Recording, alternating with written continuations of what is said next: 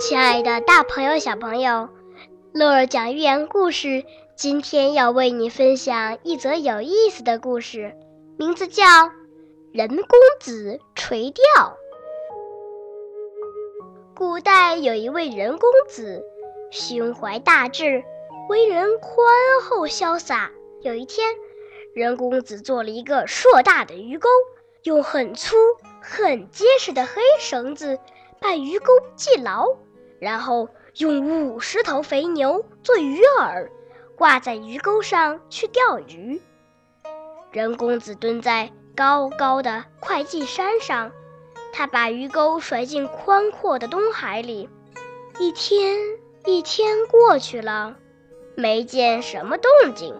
任公子不急不躁，一心只等大鱼上钩。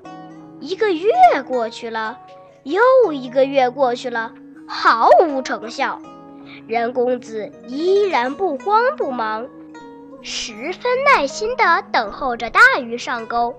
一年过去了，任公子仍然没有钓到一条鱼。可他还是毫不气馁地蹲在会稽山上，任凭风吹雨打，信心依旧。又过了一段时间。突然有一天，一条大鱼游过来，一口吞下了鱼饵。这条大鱼牵着鱼钩一头沉入水底，疼得狂跳乱奔，一会儿钻出水面，又一会儿沉入水底。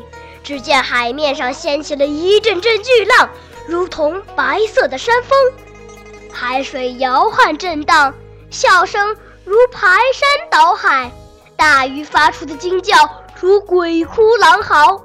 那巨大的威势让千里之外的人都听得惊心肉跳、惶恐不安。人公子最后终于征服了这条筋疲力尽的大鱼。他将这条鱼剥开，切成块，然后晒成肉干。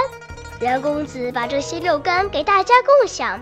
从浙江以东到苍梧以北一带的人。全部品尝过任公子用这条大鱼制作的鱼干。